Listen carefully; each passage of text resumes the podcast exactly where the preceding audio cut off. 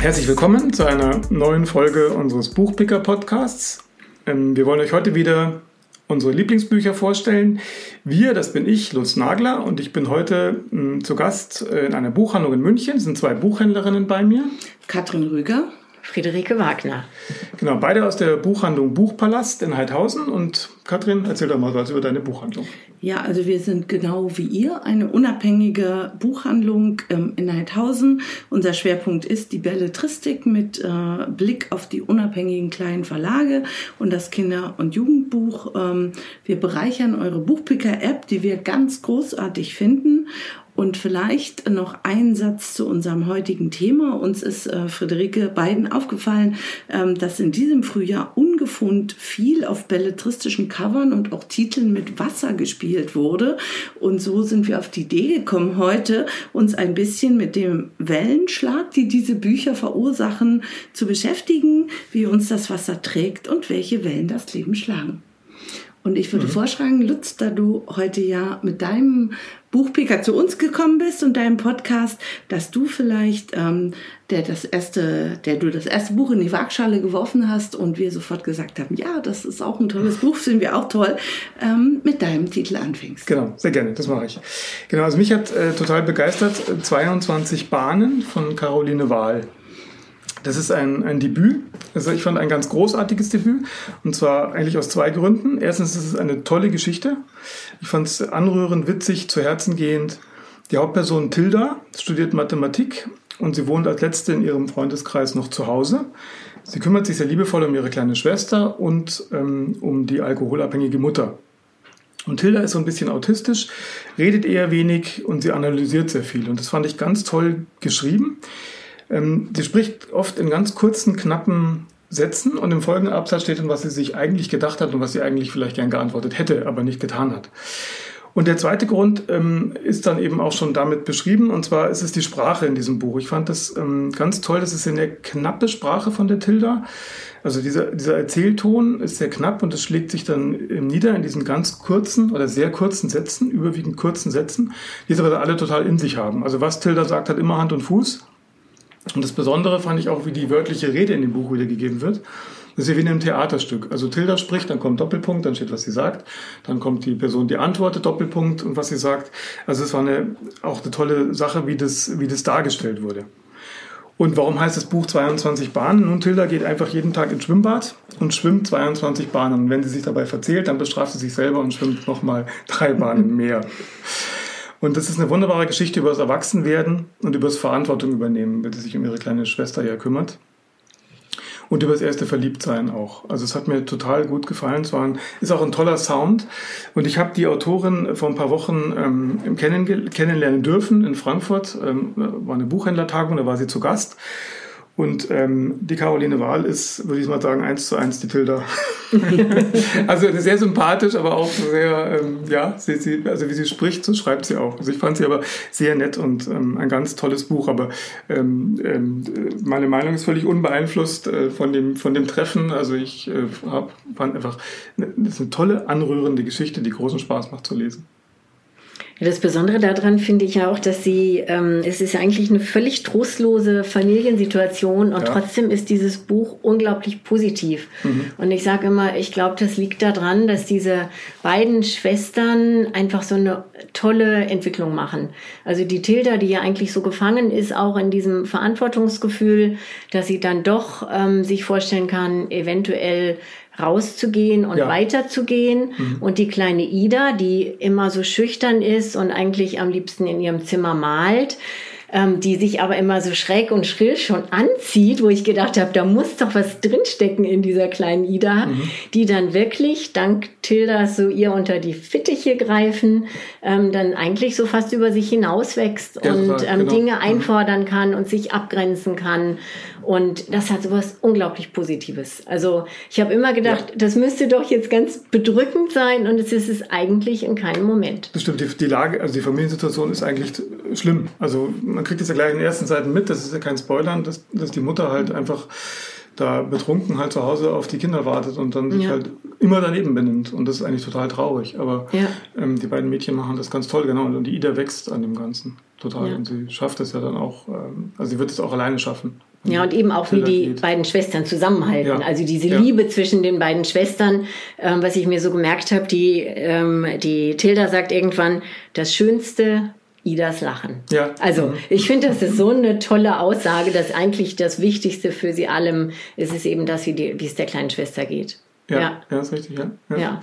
Und ich habe jetzt das Buch nochmal unter einem ganz anderen Aspekt gelesen und mittlerweile doch meine älteren Jugendlichen aus dem Jugendleseklub auch mit großer Begeisterung. Mhm. Natürlich als Coming of Age, weil ja. sie ist ja Anfang genau. 20. Ja. Sie ist eigentlich quasi gerade mit dem Bachelor fertig. Äh, die äh, Tilda, ähm, äh, normalerweise ist ja dann die Situation, in welche Stadt zieht man, um seinen Master zu machen. Ähm, und sie hat die Option, nach Berlin zu gehen, was ihr natürlich gerade gar nicht gut in den Kram passt, weil dann muss sie ja ihre Schwester mit der, mhm.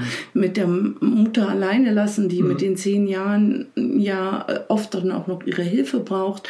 Ähm, und äh, somit ist das natürlich auch ein perfektes Coming-of-Age-Buch für, ja, für die jungen Erwachsenen. Mhm. Und ähm, was da natürlich wirklich auch fast an das, an das Jugendbuch anschließt, ist diese unglaubliche spielerische Art, mit Literatur umzugehen. Also, dass sie gleich am Anfang natürlich sagt, das ist keine Liebesgeschichte.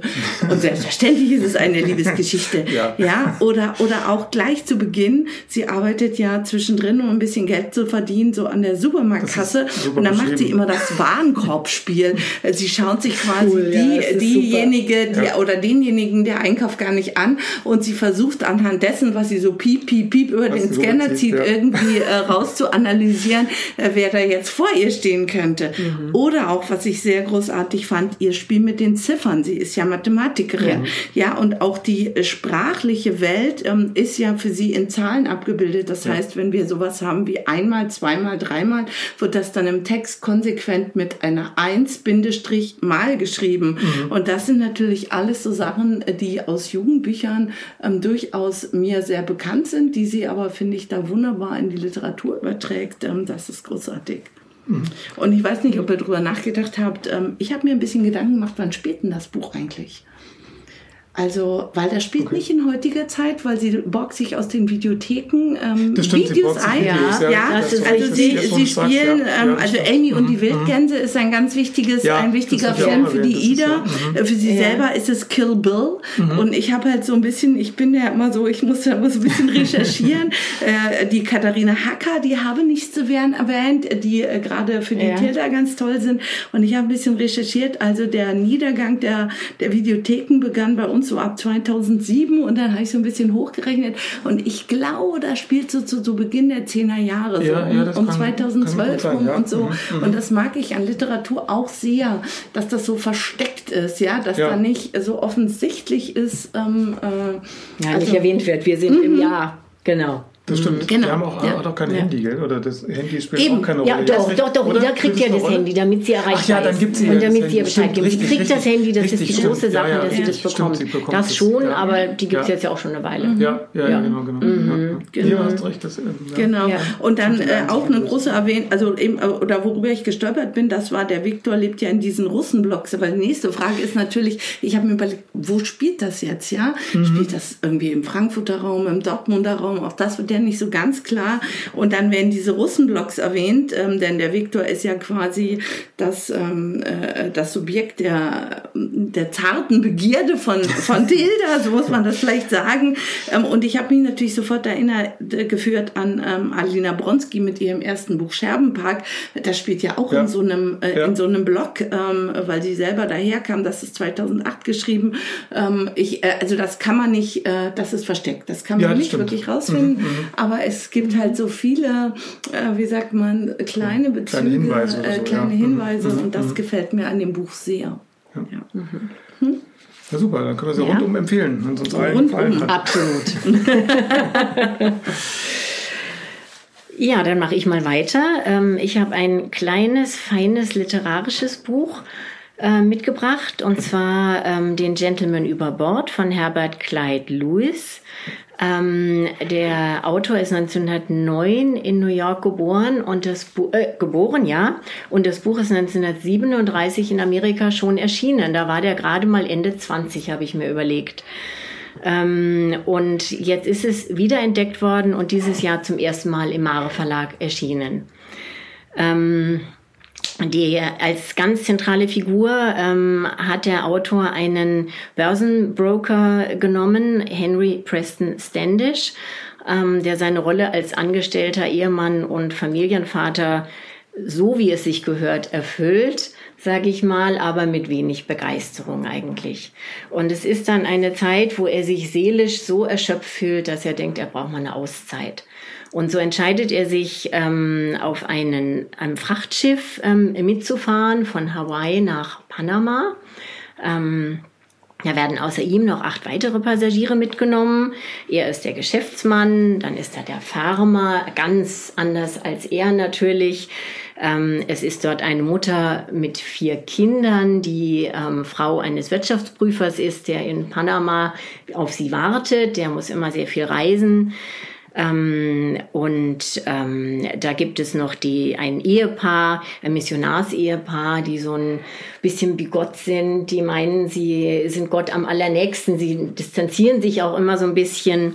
Und natürlich die Besatzung äh, mit dem Kapitän, der eigentlich vielleicht auch gar nicht so gerne Menschen mag, der am liebsten an seinem ja. Schiffsmodell in der Kajüte bastelt.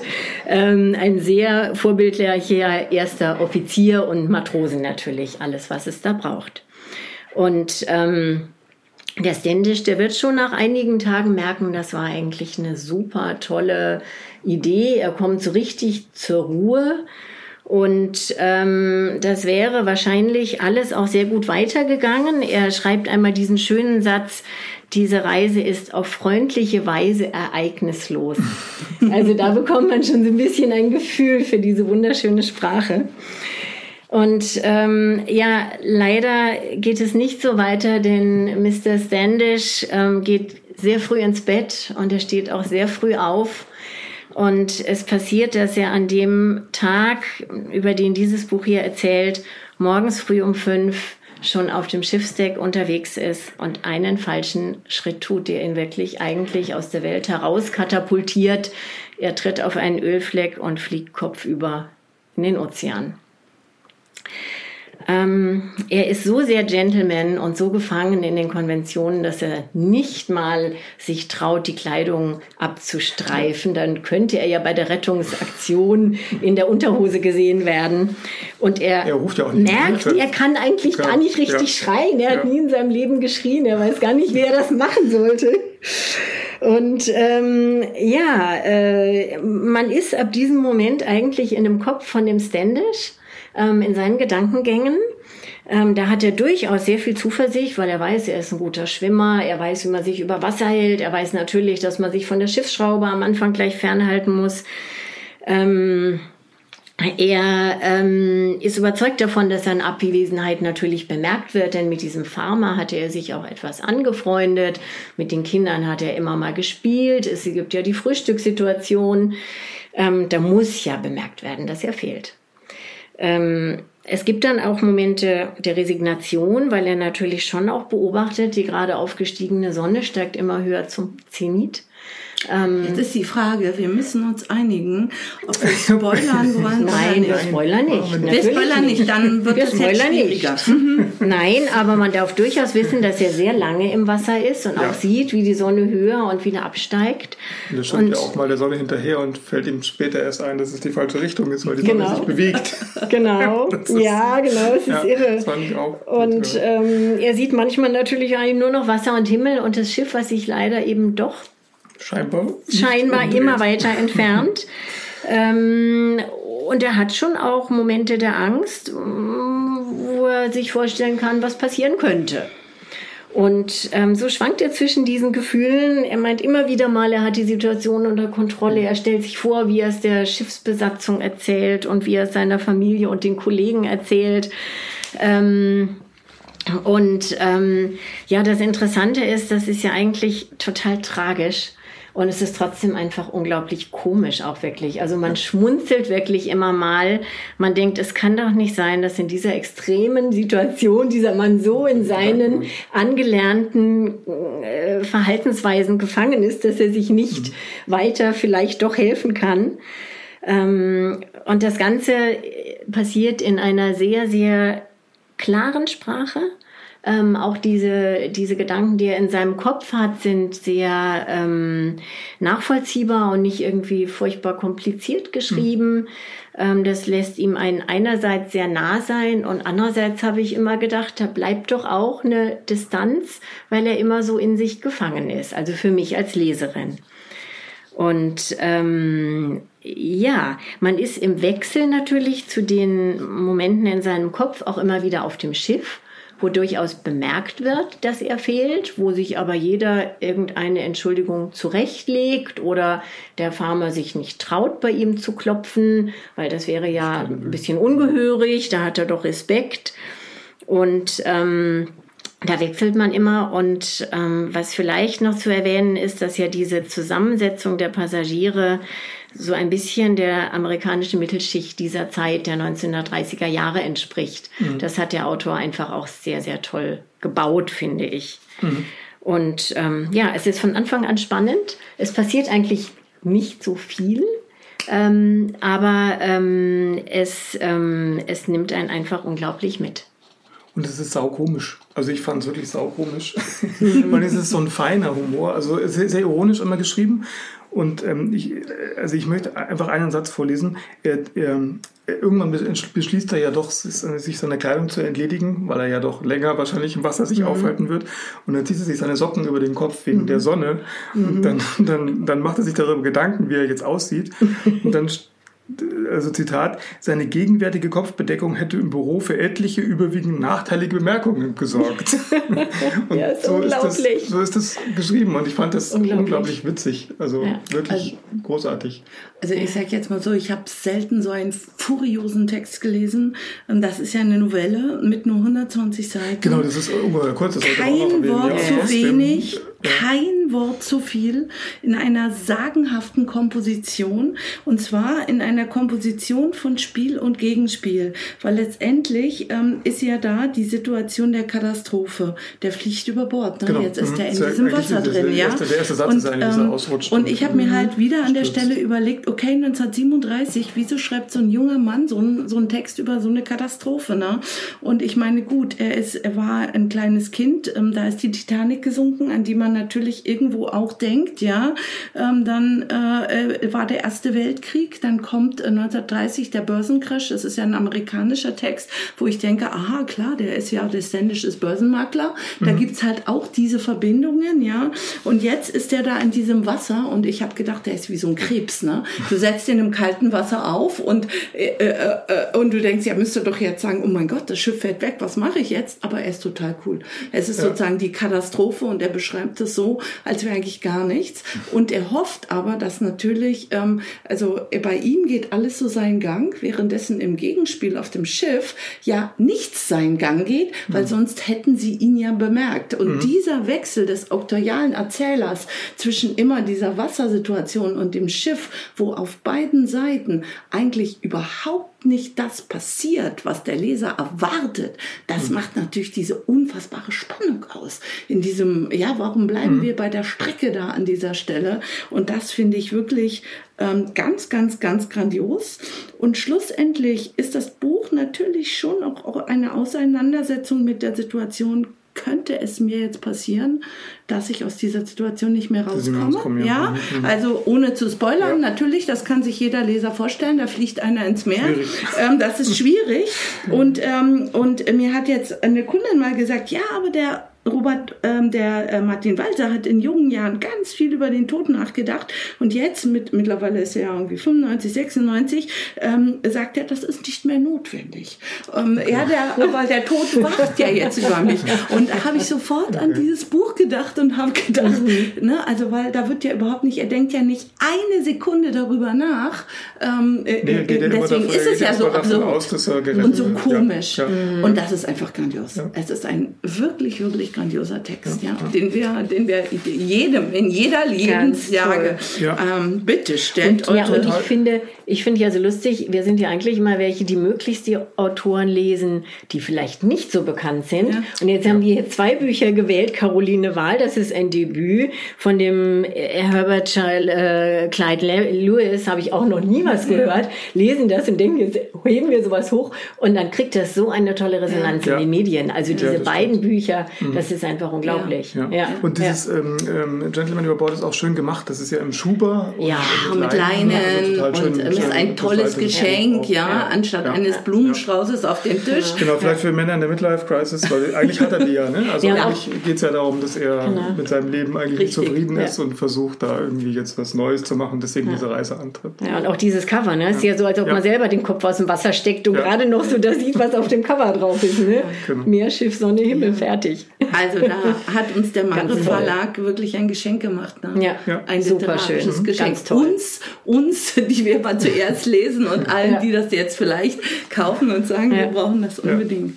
Ja. ja. dann gehen wir eins weiter. Jetzt waren wir ähm, äh, schon im Schwimmbad und im Meer und jetzt habe ich so gedacht, jetzt müssen wir noch einen Fluss in die Waagschale werfen.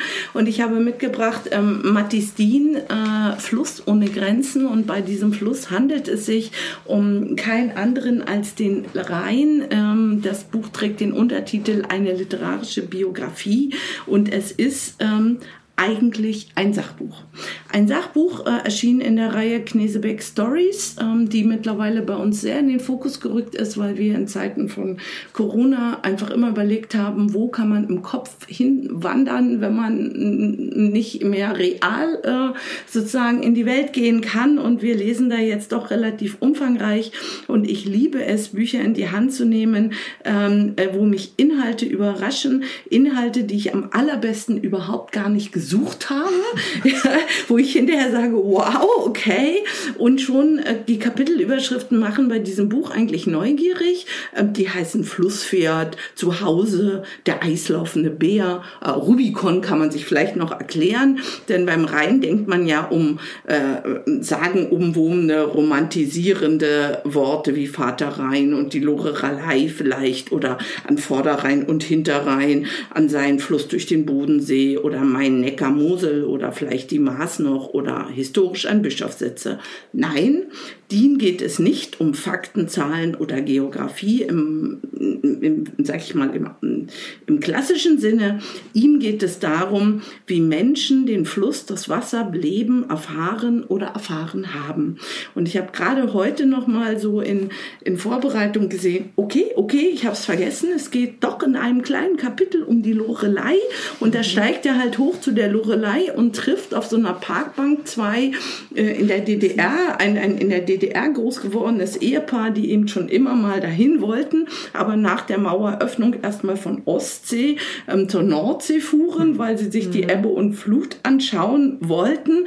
Und ähm, er kommt mit denen ins Gespräch ähm, über die Frage, was sie hier zu suchen mhm. haben. Und etwas später noch ein weiteres Paar, äh, wo äh, er ein Foto von ihr machen möchte und dann ähm, sie immer sagt, geh weiter zurück, geh weiter zurück, geh weiter. Und dann steht er schon und das Wasser schwappt in die Schuhe rein. Und ähm, solche Szenen sind da drin, wie aber auch diese Familie, die seit Generationen in dieser Rheinschlucht lebt und die Kinder via so Seilbahn, ja. ja. eine Wahnsinnsgeschichte mhm. via Seilbahn rüberbringt aber auch solche Sachen wie diese Kiesgruben rechts und links des Rheines, wo man ja den Homo sapiens heidelbergensis gefunden ja. hat, wo es wirklich um Zivilisationsgeschichte geht, Kulturgeschichte, der Einfall der Wikinger.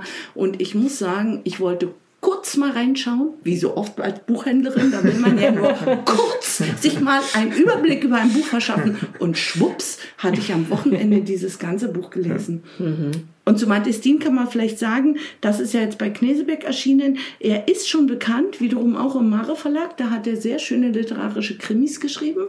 Also mhm. er kommt okay, schon vom, äh, ja, das mhm. habe ich dann noch mal ein bisschen für heute recherchiert. Und ähm, genau, ich finde stilistisch äh, wirklich ganz wunderbar ähm, auf diesem, wie sagt man, auf diesem ähm, Zickzackweg zwischen, ich möchte vielleicht doch ein Sachbuch mal zu was haben und Literatur.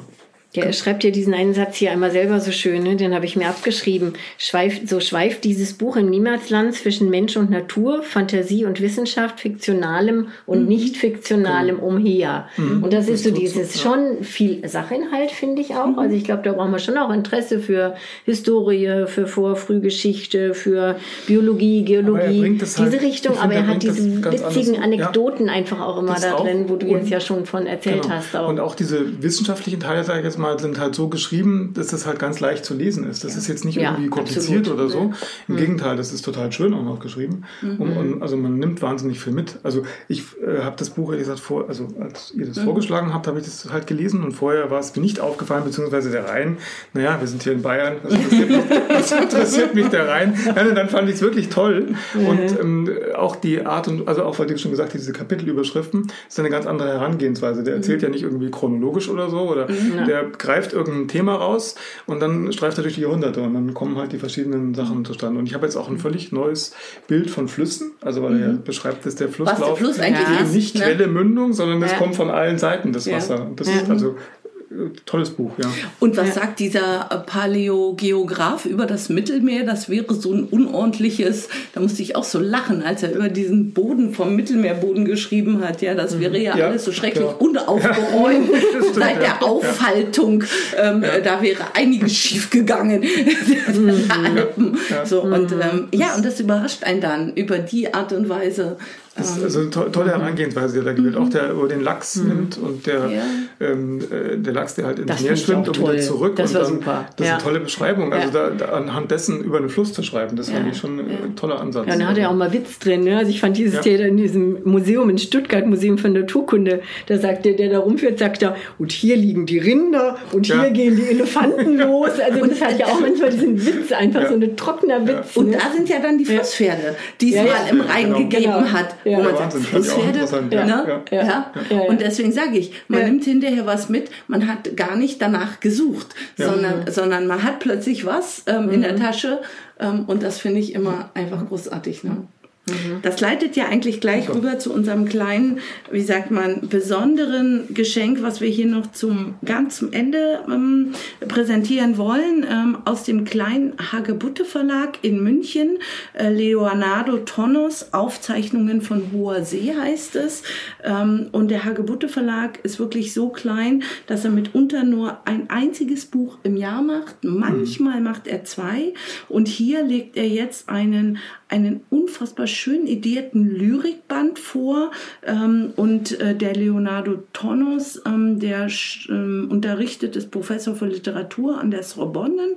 Ähm, seine Familiengeschichte, die sich hier in diesen Gedichten widerspiegelt, ist die, äh, dass äh, seine Großeltern von Europa 1927 äh, nach, ähm, jetzt helft mir schnell, nach Sao Paulo geflüchtet Brasilien. sind, ähm, nach Brasilien geflüchtet mhm. sind.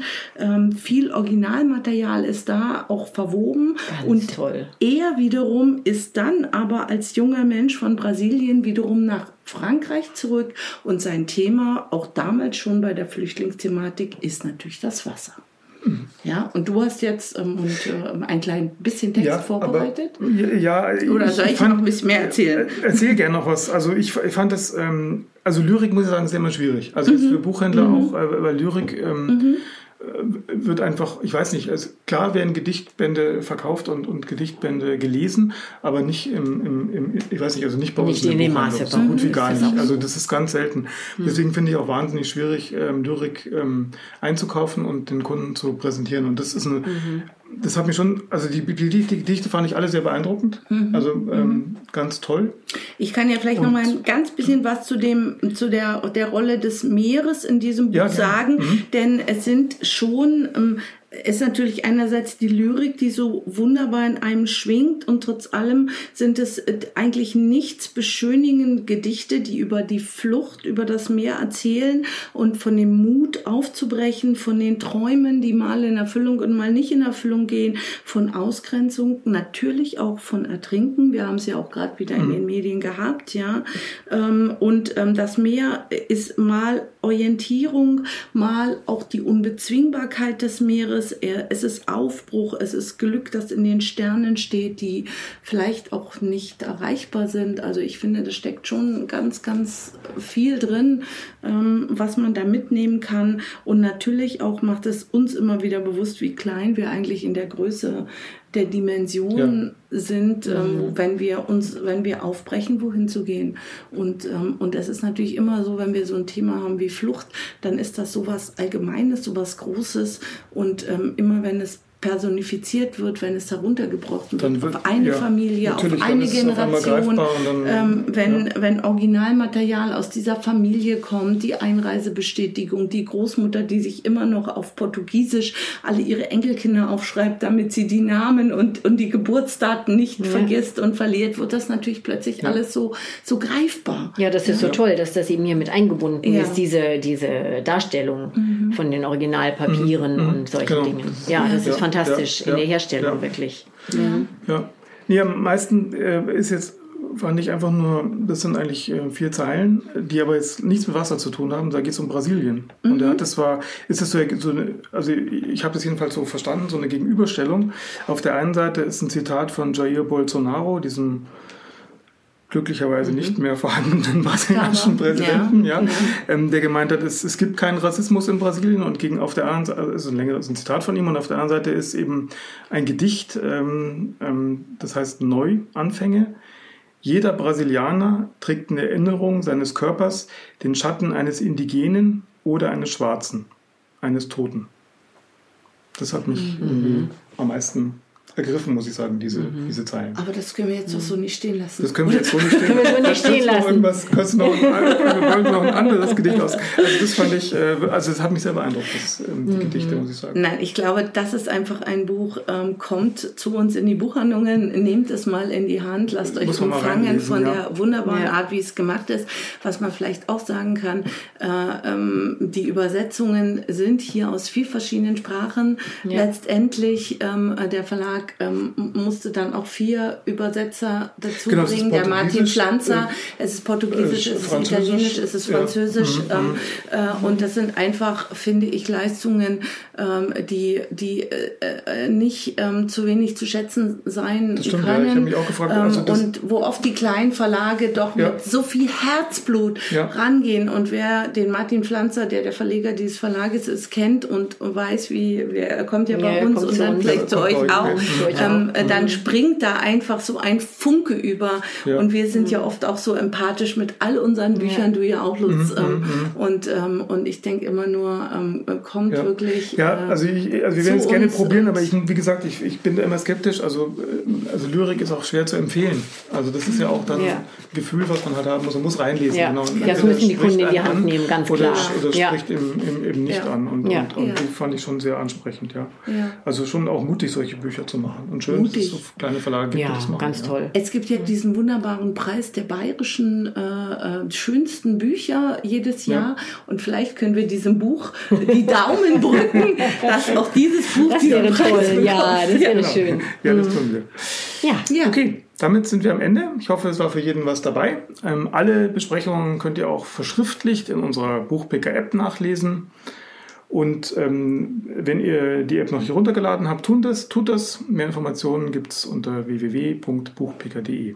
Vielen Dank, dass ich hier sein durfte. Vielen Dank, dass ihr da wart, dass danke, wir das gemeinsam gemacht haben. Und äh, ja, bis zum nächsten Mal.